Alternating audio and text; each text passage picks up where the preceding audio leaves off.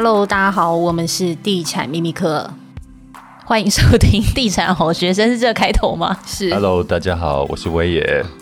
我们是中场休息不鸡汤，我是莱恩。好，我是大米，欢迎收听黄大米哈拉王。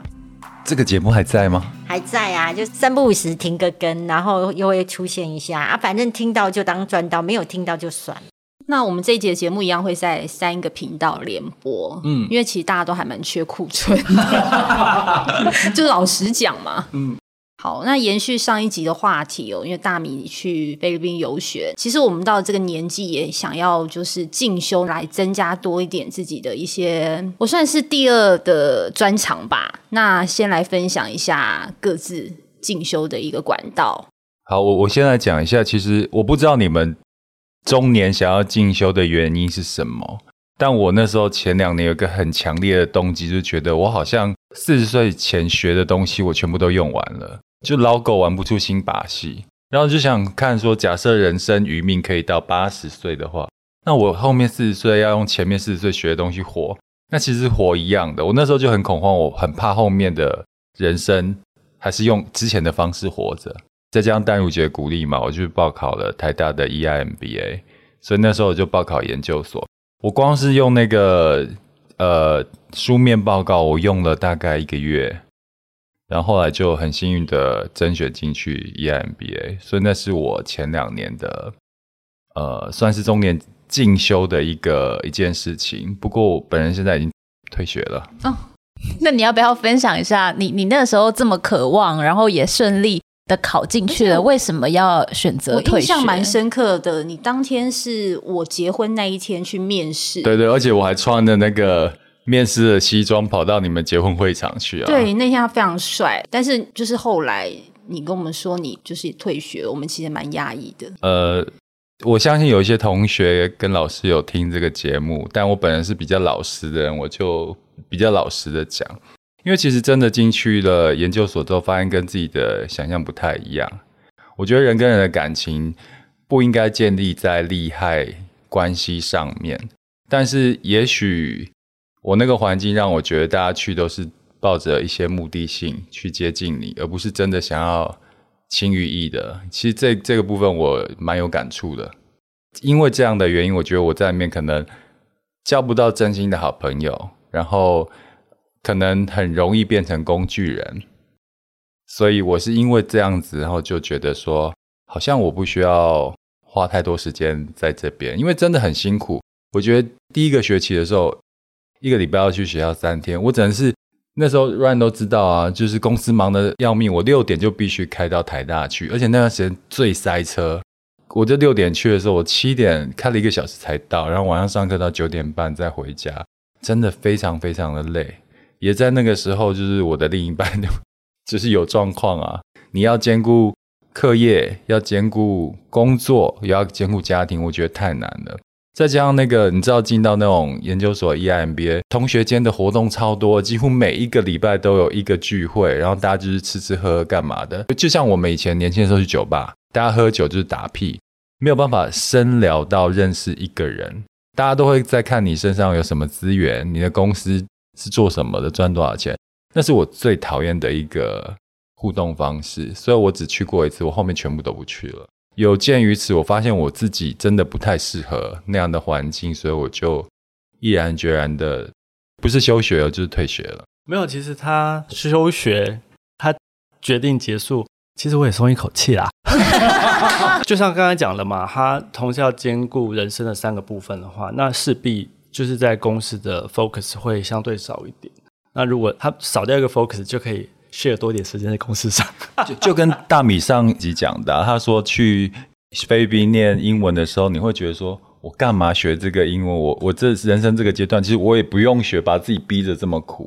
其实我当下也是觉得说，我人生不需要把自己弄到这样的一个局面，或是这样的环境吧？对啊，所以我后来就翘课啊，就是重点式的上课啊。对啊，其实我我还蛮开心的，因为我很清楚我自己要什么东西，所以我退学之后，我会觉得我做的是对的选择。但是我觉得有另外一面向是，我觉得因为有蛮大一部分去在职进修的人，呃，他有他的需求，嗯，那我觉得，因为刚好你的啊、呃、人生阶段跟你的说成就嘛，就是反正我我觉得相对来说，你对那些相对不会那么在意跟需要啦，所以你才可以这么洒脱的按你的心性走。我是在在职进修嘛，那 Sam 的话，他其实有更厉害的留学经验。我是去游学，游学对，但是呃，我我是去纽约游学，但 那个时候我很精彩哦，他有、啊、他有讲过来。就是那个时候，其实我是觉得我很想要让我的英文更流利，因为其实我们那个时候在报社工作，其实有一些机会会采访到就是外国的建筑师或者是设计师，然后我就希望可以在没有翻译的情况下，也可以很流畅的跟他们就是进行采访。但是我觉得我英文能力还没有到那个程度，所以我就决定我想要去游学。然后呃，但是去游学之前，我有先就是上线上的英文课程，先上了一年，然后我才去纽约这样。然后刚上一集大米讲的有一件事很有感，就是因为同学都很年轻，所以去到那里真的会有一种就是回春的感觉，开心，真的很开心。然后那个时候，我的室友是法国人，所以我在我在纽约的那那一段时间，就是我就是都跟法国的圈圈混在一起，然后就真的每天都还蛮开心的，就是会觉得就是好像你到了另外一个世界，然后你变成了另外一个更好的自己，那种感觉真的很棒。那你那一段时间学到了什么？呃，就是交朋友，用英文交朋友啊，因为毕竟就是那个，就是因为我就是大部分都跟法国人在一起嘛，然后我们就是沟通就是用英文，因为我是刻意就是没有跟台湾的圈圈混在一起，因为其实一定也会有，就是每个国家都有每个国家的圈圈，但是因为我就想说，我去那边我没有办法去太久的时间，那这几个月我就想要专心的每天都讲英文，所以我就是。跟我室友就是每天混他的法国圈圈，嗯，你，你跟我先生很像，因为我先生以前他英文非常烂，就是烂到就是他的英文叫 Eric。那他跟老师自我介绍，他老师听成 Alex，就是他的英文烂成这样，但是他现在可以在外商公司工作，所以他就去澳洲留学，他都不跟任何一个台湾人讲话，他就是要去学英文的，所以他就交了一个日本的女朋友，然后结果日文变很好，然后他有一些日本的朋友、泰国的朋友，就是现在到现在已经二十几年还有联系的。你说包含那个日本女朋友吗？日本前女友我就不知道了，但是日本人就是我们都有去找他，因为他们感情都很好，所以他一直跟我说，如果要去留学，尽量都已经去了一趟，那你就尽量跟外国人讲话，就是不要再讲中文了。而且我觉得游学的朋友就是真的会变成很好的朋友，像我的法国室友，几年前他还特地从法国飞来台湾找我，嗯，因为其实我们是两个人一间宿舍。然后他说他在宿舍第一天，我第一天踏进那个房间的时候，他心里第一个念头是死定了，怎么是一个亚洲人 这样子？而且他搞不好不知道台湾哦。对，然后他说他从来没有想过他这辈子会去台湾，然后但是他后来就是为了来找我，他就特地飞来台湾一趟这样。所以我就很喜欢这个感觉，因为你没有发现，你重回到学生时期是没有目的性的哦。嗯嗯，你去学语文，大家都是没有目的去交朋友，但是。我去的地方是大家都是有目的性的，所以那个学习是不愉快的。所以我理清楚，我想要在中年再自我进修，但是我希望不要是有目的性的学习，就是跟人的关系。我觉得在学习的过程中，除了你学习到知识，其实人跟人的关系，跟你同侪关系也是非常重要的。我很看重这一点啊。对，我顺便再推荐一下，就是大家如果要。游学的话，其实美国也是一个不错的选择，因为他们真的看不出来亚洲人的实际年龄，就是你去，大家都会觉得就是你超年轻。那我觉得我们这组人好像都很上进，就是就是游学的游学，然后在职进修在职进修。那这边也分享一下我自己的经验。其实大米去现在讲话的是莱恩哦。啊，大米，我不知道那个 Sam 去纽约多久。我是去两个月，两个月这样，但是夯不啷当应该也花了几十万，应该有二三十吧。我花十几万，我没有花到几年前的事情。我说那物价可能有点不太一样。对，我是一六年去的，所以那时候还没有这么贵。OK，可是我跟你讲，真的，如果这样的话，你现在花五十万去两个月公司，我真的可以当。不是不是，我要讲的是，他花十几万，对不对？那大米已经很省，大米花了五万多。其实还有更省的哦。就当初，其实我的起心动念跟 Sam 很像。其实老实说，我在台湾一般人的水准里面，英文算不差的。就是平常要跟外国人聊个天啊，出国旅行都绝对是没有问题。但是因为我自己开公司嘛，那我们有其实有一些客户是外商，那其实我有几次是要直接跟外国人 brief、呃、brief、或是提案。那你知道聊天跟提案完全是两码事，没错，是提案，然后提完整提案几十页的 PowerPoint，这样你还要说服他，不是照念，后面还有 QA，对。嗯所以你还要及时听得到，有时候是那个 con call，还是那种什么跟新加坡连线，你还不是面对面，你有 body language 可以辅助你了解跟知道对方的反应。那那有一次我我每次准备英文提案，至少要我我平常写个案子可能一个多礼拜，大概就七八八九九了，写一个英文提案至少要三周以上，因为你除了把案子写完之后，你翻成英文，你还要再 rehearsal。嗯，那个英文的过程，因为写中文我不用 rehearsal，我大概就哦看个几遍，大概就知道待待会要怎么讲的。那英文你要 rehearsal，那我甚至找我一个去国外留学过的员工听我 rehearsal，看我刚刚的用词啊或语境有没有什么不对的地方。但是到现场对我来说，我还是觉得哩哩啦啦的，而且就是整个腋下都湿的，压力很大，对，压力很大。那我就很挫折，就说啊，我怎么从小英文也还不错啊，为什么遇到这个场面会变那么糟？所以那个时候，但是因为我工作很忙，我是没有那个时候是没有机会去做一两个月的 break，然后去外面外国留学。所以那刚好我自己住师大附近，那我就因为师大跟台大其实都有那种外师的那个语语文班，那我就去报名，然后花费也不多，就几千块。然后他是一个啊、国外老师，但是我觉得这个东西真的要靠自己啊，就是你只要有毅力，因为。也很容易翘课这样子，但是我觉得就是那个东西会，我我不敢说对自己有多大的帮助，但是至少可以帮你，因为语言这种东西是需要情境跟环境的，它至少带给你每周固定两堂的时间去练习啊，去实地的说，去找回那个语感。那其余的时间，像我现在我自己的习惯是，我的 podcast 里面有几个是英文学习的 podcast，我我只是。希望维持住我那个听力跟语感的感觉，嗯、那就 in case 就未来不管是我工作上或出国旅行，或是朋友的国外友人来，我可以帮到跟做国民外交的这个工作这样。那我来分享一下好了，其实我除了钻研房地产之外呢，我自己也对甜点非常有兴趣。我从以前到现在一直很想当一个甜点师傅。哇然后是甚至是想要开一间甜点店，那这个梦想呢，就是一直都当然没有实现。但是在报社的时候，应该是只要是圣诞节或是生日，就会有同事会收到我做的甜点。那那时候我是非常的钻研这件事情，我还去报名了台北有一个非常厉害的老师，他一堂课我记得要五六千块，非常贵哦。嗯，然后我大概持续学习了快两年时间，然后就是。对甜点非常有兴趣，那尤其你知道巴黎又是甜点著名的城市，我对巴黎是非常有情感的。因为讲到法国，就要讲到我跟我先生的故事。嗯，那时候就是我跟我一个非常好的朋友，就是一起去了法国。然后那时候我跟我先生就是就是认识，但是不熟。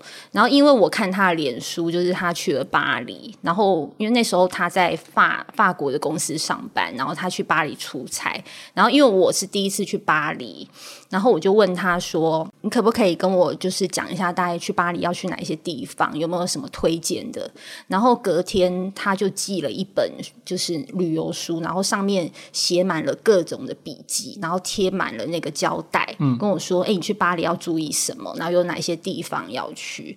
所以因为那个法国那个这个旅游书开启了我们两个的缘分，因为我觉得这个人非常细心，然后他也很贴心的提醒我很多事情，然后后来我们就在一起了。好，Anyway，那因为我对巴黎非常有情感，然后那时候我就跟我的甜点老师说，我想要去法国学甜点，那有没有什么推荐的？那你知道法国其实学甜点最有名的就是蓝带，嗯，那因为蓝带学甜点其实没有那么便宜，那那时候就是我的甜甜老师他就跟我说，你就去丽池饭店。那我跟大家介绍一下，丽池饭店就是以前是 Coco Chanel，他最喜欢饭店。然后这一间饭店其实它也是百年历史了，现在住一晚应该要十几二十万。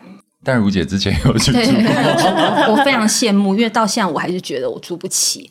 那那时候我甜甜老师就推荐我说：“哎，那你可以去巴黎的丽池饭店学，它有一日两日这种的课程，非常的便宜，一天的课程比我在台湾还便宜，才三千多块。”所以那时候我就去上了好几堂课。那我去上课，其实印象蛮深刻，就是全部都是外国人，有来自世界各地的，有美国人啊，甚至西班牙等等的。那那时候我学了大概好几天，我就觉得其实法国人他们在做甜点，他们是真的是很专注，然后是真的是用他们的生命、嗯、他们的热忱去职人的职人的精神去把一个甜点做好，所以。我到现在还是有个梦想，就是我希望有一天可以开我自己的甜点店。嗯，对，因为我对甜点是非常的着迷的。好，讲到这里都是过去发生的事情。展望二零二四年，大家有什么样进修的想法？就是起心动念就好了。我现在有在学那个油画，对啊，就最近迷上了画画，所以希望接下来可以就是把画画画好。好，哥哥提醒你，画画很伤眼哦。就在疫情期间啊，我也是迷上了那个亚克力画，其实跟油画差不多。我就是那种一次画就一定要把一张画画完的那种个性，所以我一张画大概画六个小时。结果每次画完之后，我觉得我快失明了。真的，我发现视力会退化，所以真的要小心这种很伤眼的兴趣啊。对啊，嗯，现有跟我说，他希望他从。第一张画到一百张，然后他可以记录每一张画。我现在已经编号到零零六了，对，就是开就开一个画展，然后每一张画他就给他一个名字。我当初也是这样，我当画零二级的时候，我眼睛就快瞎了，就没有再画下去了，真的。你们要不要开一个联合展览？联展赞助二十几张。好，我明年想要有更多，就是一个人出去旅行，因为我觉得。哎，我很享受那一种自己在一个城市当中探索的感觉，然后我不用再去照顾任何人，然后我可以自己想要干嘛就干嘛，然后我我觉得那种感觉很好啦，就是你可以跟自己相处的非常愉快，然后外加。这个城市如此的陌生，然后每一样东西都是如此的新鲜，所以我会觉得明年我会想要有更多自己的旅行，然后以及我想要去学一个乐器，因为我觉得什么乐器？我心中现在是想要学二胡，哎，哇，二胡，对，因为我那一天去看温金龙的表演。然后我真的觉得那个声音好好听哦，而且你有想过一件事情吗？如果你今天学的是西洋乐器，其实你怎样，你可能嗯不知道啦。我还我我觉得它就是一个西洋乐器，可是我觉得如果能够把二胡或是中国的乐器。发扬光大吗？没有，就是你可以自己学会，我觉得这很棒。而且我觉得我那一天看完表演之后，我真的觉得天呐，二胡的声音好好听哦，就是非常的幽怨哀伤，然后又。有一种凄美的感觉，然后我就觉得这个实在太适合半夜拉给邻居听了。然 后你这样变二邻居？没有啦，我觉得就是学一个乐器，然后就是继续学东西。我我很喜欢。自己在前进的感觉，而且你知道那是很像是心灵的重心，就是你越来越能够掌握自己的人生，然后你对于别人的越来越不期待，因为你知道你已经可以把自己过得超好。那我觉得这种感觉让我觉得很棒。那我希望我自己可以每一年越来越独立。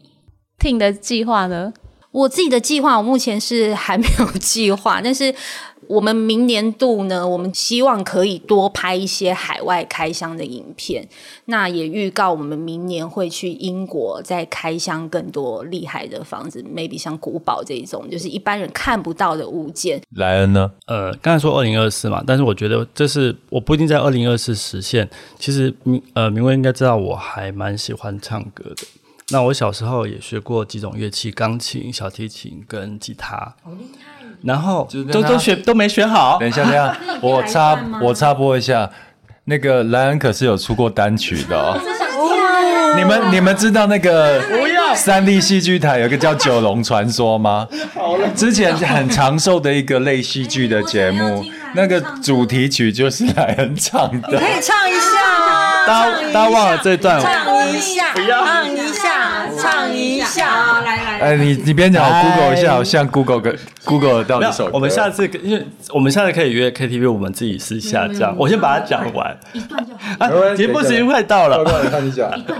没有，就是我还蛮喜欢唱歌的。那比如刚刚我们学语文，都是有一些目的性嘛，帮助工作啊，对不对？那但是我觉得我的余生，假设就是之后啊退休之后，我觉得我很期待，就是我自己可以呃随时随地想唱歌，就是可以帮自己伴奏。那我可以，我想把小时候。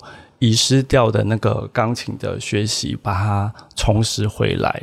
那我觉得，那对我退休生活，我觉得是一个还蛮大那个那个画面，是我自己蛮期待的啦。是是现场一片混乱，是台语哦。天哪，好了，好了，那各位听到这首歌，就是他唱的《九龙传说》。好了，咱们把它关掉。现场一片混乱，我觉得台语很好听啊！来来，我跟你说，你以后如果要去听台语的那个演唱会，可以找我。我最近还买了沈文成的那个演唱会。沈文成，对，我跟你讲，我自从回到南部之后啊，沈文成是那个吗？来来来当，嘿，今天今天今天是他吧？我觉得我只能是挖洞给自己跳。不是不是，我跟你说，我真的非常喜欢听台语歌，还有唱台语歌，所以你之后未来如果有。要去听台语的演唱会找不到卡，我跟你讲，我真的是超好的卡。没有，其实我是走国语路线。你走国语路线吗？那个刚刚那那首歌，因为他的制作人是他好朋友嘛，就是想说他会唱歌，就叫他来唱。可是刚刚那首歌明明就是台语歌。其实很好听。我跟你讲，他没有提，我几乎忘记这件事，因为那个是将近就是二十几年前。我有 我有参与你人生的高高低低，你忘了。但是我觉得这样回想起来，其实还真的蛮有趣的。对啊，唱一段，谢谢。好，谢谢大家今天的收听。我没有讲，我没有讲。啊，sorry，sorry。不尊重人啊！你把我这个讲，就是之前我一直很希望去日本，那个你讲好久了，对我讲很久了，但我去今年也去日本好多次，但是我有一些想法，就是因为我真的觉得越来越认识自己了，日本的太拘束的东西可能不太适合我。而且日本是一个不在 我我我还是比较实用考量，日本好像不断在衰退嘛，那我反而觉得好像泰国那种比较 chill 很很无拘无束的生活态度，还有那边人的友善跟亲切真诚，好像比较适合我。那再这样，我是泰国出生，然后对泰国有一种很亲切的感觉。然后我的泰文也有点基础，我会从零零数到十。好，现在 你的基础就这样，right now，right now，right now，现在来。所以，然后刚刚刚刚大米去那个菲律宾学，然后我就想说，哎，我其实可以到曼谷去学泰文，而且我真的有在查，而且它也是一种很弹性的。学习方法，他一个一个礼拜只要去上两堂课，每堂课三个小时，就在娜娜站，娜娜站附近就很好玩啊。嗯、然后在那边泰国住宿住饭店，其实又很很爽啊。所以我有在想，说明年要去那个泰国去跟大米一样，大概待个。一两个月，一两个月，然后在泰国学泰文。哎、欸，但是我不得不说，你那个课也太松散，跟大明那个一天七堂课的。哎、欸，模我们这个年纪真经不起操，你知道吗？越逼我们越学不好。反而这种轻松的 tempo，我们会比较开心一点。如果七堂课的话，可能两周就回来。其实他们活到老学到老，已经令人感到敬佩了。不要到老，你讲要客气一点。好啦，那我们这一集就到这里喽。谢谢大家今天的收听，拜拜，拜拜，拜拜。